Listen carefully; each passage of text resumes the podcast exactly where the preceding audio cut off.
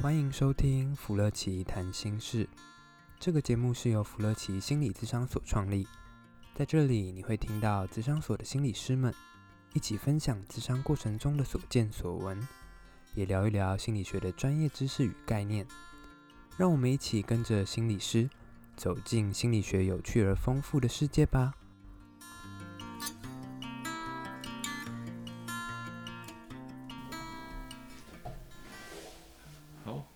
就开始喽。好，大家好，那个福乐奇谈心事又第三季啊，第三季要开始了哈。那呃，之前有点外出取材，停更了一阵子。那主要是因为我们呃，其实应该说福乐奇这边有很大的一些拓展啊。那我们有一些也是有生力军的加入。那呃，我们先请我们的生力军那个呃，我们洪心理师来跟大家自我介绍一下好了。大家好，我是洪中玉，然后我是应该算近期加入的，虽然不能算新那个生力军啦，但是我觉得我们可以借由这个时间一起来吃瓜吧。可以可以，就是在未来，我想我们这个频，这个我们接下来这一季应该是说，我们会用比较，就像刚刚周玉心理师在讲的，这个我们吃瓜的这种态度来看一些时事啊。那基本上我们也希望就是更好玩、更轻松一些些这样。那也大概再打广告一下，就是说我们其实。前阵子因为在忙我们台中啊福乐奇心理智商所的一些呃成立哈，所以目前我们在那个北屯的大连路这边啊民宿公寓旁边，其实我们有一间新的智商所，所以我们才会外出取材停更一段时间，请大家见谅。好啊，那我们今天第三季的第一集就要来跟大家稍微吃瓜最近的事件，好，不知道就是。听众前的大家，你们最近有听到那个强尼戴普跟那个 Amber 他们在打官司的事件吗？这个，哎，终于有你你这个你自己目前大概是什么事件会引起你的这个关心呢？这个事件，你怎么关心这件事情的？我觉得我关心到，其实老实说，我觉得我是强尼戴普的粉丝。但是，粉丝我对我的偶像怎么他突然销声匿迹，我会有一点好奇。但是我发现你，你是什么时候变成他的粉丝的？我国小的时候，他们有演《神鬼奇航》。我们这边尽量不讨论年年纪这件事情。好，《神鬼奇航》对啊，看一下，真的，哎，《神鬼奇航》它大概几集啊？三集嘛，我有点忘记了。反正他就是其实演蛮长一段时间的。对，他其实一直在接演。啊、嗯，其实我对强尼戴普最有印象，其实他有他有个电影叫《断头谷》。有听过吗？没有。好，没关系，我们这 我们这个话题，等下这段会剪掉。没有，就是他他演技真的很好了。嗯。但他又帅，他好像是被评选为就是哎、欸、很最性感男性之一是是。嗯嗯嗯。那个中玉心理师点头如捣蒜。没错，有够帅的。对对对，那那他最近这个事件，其实应该是说，哎、欸、呃，你是本来是他粉丝，可是你最近怎么去知道这些事件的？你从什么管道或者是？因为我最近其实在，在因为我是看，因为为了强尼戴普，是为我追《哈利波特》的外传，就是《神奇动物在哪里》，我没有在打广告，就是他突然，因为他是 J.K. 罗琳要指定就要演那个格林戴华德，嗯嗯、但是突然为什么第二部是他，第三部却不是他，临时换一个角色，你会觉得说他跑到哪里去了？诶、欸，大概是什么时候？你说被换角的那一集是大概什么时候啊？应该是第二集。第二集。第二集他有出现，但是第三集应该是。今年四月有上映，上映，但是现在演他的那个角色已经换另外一个人来演了。他被影响好像是两三年前的事情吗？就是那个被指涉为家暴，因为这个事件其实是说那个强尼大夫被指涉为，应该是说被指涉为家暴，这个 Amber 这个呃呃安安伯赫的这个部分，所以他开始导致他。很多影剧事业都被影响到嘛，对不对？因为好像西方好莱坞那边对于家暴，他们是容、嗯、容忍度是更低的，甚至对于可能只要是被传为受害者，或是被认为是受害者，即便还没有证实，他们也都会就是有点像是封杀的概念。然后，而且他们好像不只是，他们其实应该几年前就已经在谈离婚的事情。嗯，好像在英国吧？对，英国那场好像是那个。安伯赫德他其实有离婚诉讼，是他获胜胜诉这样子，所以然后那个时候就是我记得就是好像判七百万美元吗的那个赡养费嘛。我这边接收到的讯息是每个月五万美元的哦，那个赡养费。五万美金吗？不对，五万美金那边。哇，好多。对吧？好，我们这个这个也是题外话一下。我我我其实后来一直以为他淡出荧幕，就强尼戴普淡出荧幕，是因为 是因为那个那个他就是已经功成身退了，已经可以退休了这样。然后后来有听到他其实很多画画嘛，他其实很有才华，他又会画画，然后又会玩吉他。我还以为他已经开始往别的方向去发展了，是因为他已经赚赚够了。后来才发现不是哎、而且好像做英国的离婚案，现在其实大家应该是比较关注，嗯、甚至他们的那种诽谤的官司，哦、他们其实是他们是长，他们的官司打的时间蛮长，甚至有全程录音，其实大家都可以。对他，他这个应该说他在英国那时候打的是离婚官司，然后胜那个女生胜诉，所以这次为什么会这么多一些？我我我自己在 YouTube 看到这些事件，然后发现好像很多国外 YouTube 在关注，是因为他这次去打的是诽谤官司，在美国嘛。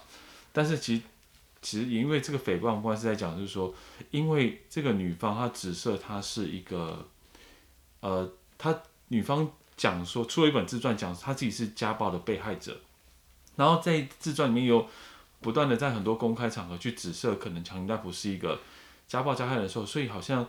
很多很多人就把强尼戴普换角，然后他就慢慢淡出荧幕，然后所以他这次回来就是告这个诽谤，就是说，哎，其实是因为他的紫色让他的整个演艺事业下滑，所以最近这个事件大概大概是这样子了哈，大概。其实看到的时候就像是刚刚讲的，他其实就是跌宕起伏，因为可能刚刚真的部分、嗯、应该说过去的时候，大部分人都站在女方安安伯赫的那边，甚至。一味的唾弃，甚至是用各种方式，哦、有到唾弃了。对，很多人在那边留言，就是可能因为可能乔尼戴普过去的形象真的还不错。对啊。对啊，一旦他可能做出一些出乎大家意料之外的人，那种、啊、那种印象粉碎的感觉，所以甚至大的蛮多人是攻击乔尼戴普，而且刚好赶赶上那个之前好莱坞那个迷途的。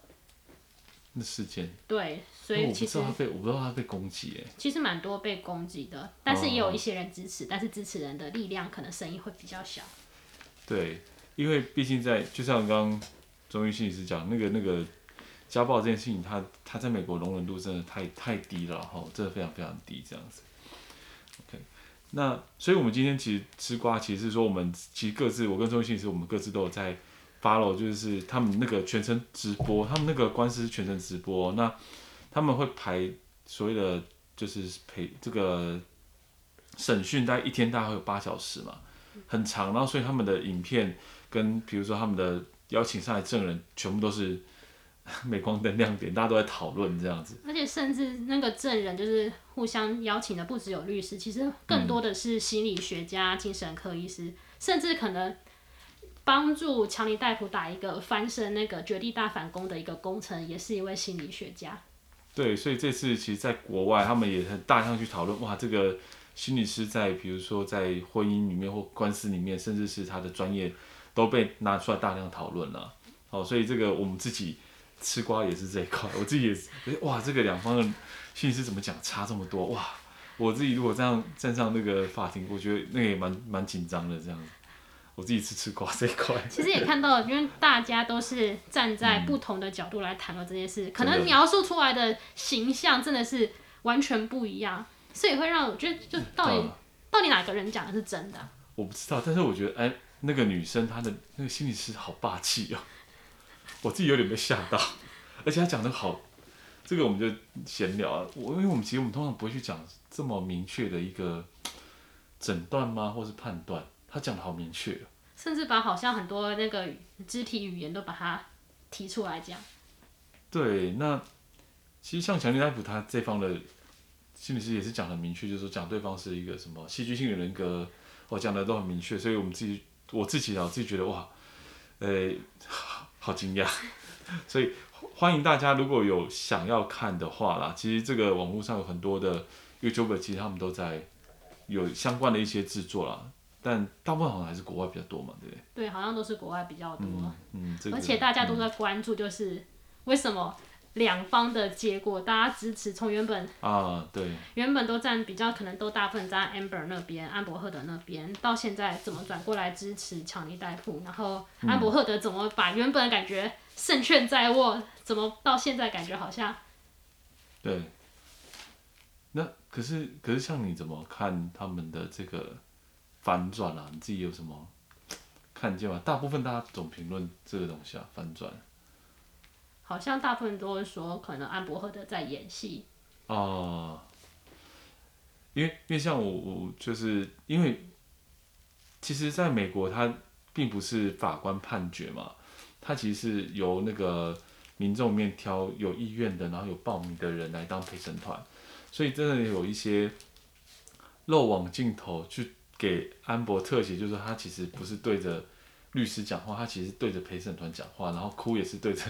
陪审团哭，然后去掉眼泪，然后，呃，一转过来，然后就赶快擦眼泪这样子，哦，所以的确那个他们制度真的得在那个过程里面想尽办法的去去展现啊。哦、听起来就是在一大群吃瓜民民众那边展示自己的演技嘛。哦，专业，那这两个应该有的评委都是都是演演技很好这样。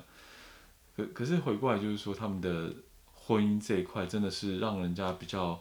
惊讶是说，怎么好像在婚姻里面又出现了暴力啊，又出现了争吵，又出现很多很多有没有的一些事情，在这个好像看起来很幸福的这荧幕情侣档里面嘛？他们好像虽然过程中，就算最幸福的时候，依然也被爆出有一些摩擦，嗯、甚至是互相指控出轨、嗯、暴力、酒精使用，甚至他们在那个在。法院的时候，他们其实已经尽可能的互泼对方脏水了，把所有能够找的人、能够找的证据都丢出来了，甚至有一些应当佐证。嗯嗯嗯。可是我很好奇，他们都已经走到这样子，他们有可能回得去吗？我我觉得很难的，我觉得回得去，我觉得很难回得去。为什么他们很难回得去？我我自己的，我自己因为呃，因为我我是学。我我后来这样就伴侣智商，其实我在看一个东西，就是那个女生他们在讲那个强尼戴普的时候，她在讲她，呃，因为就像刚刚你说的，她在泼泼这个脏水的过程里面，她不是只是描述事情，她她在讲说，我我有点忘记确切她的内内容，但她好像在讲说她在家里面的一些行为，好像比如说拉她不修边幅的时候啦，好像看不惯强尼戴普身上的所有。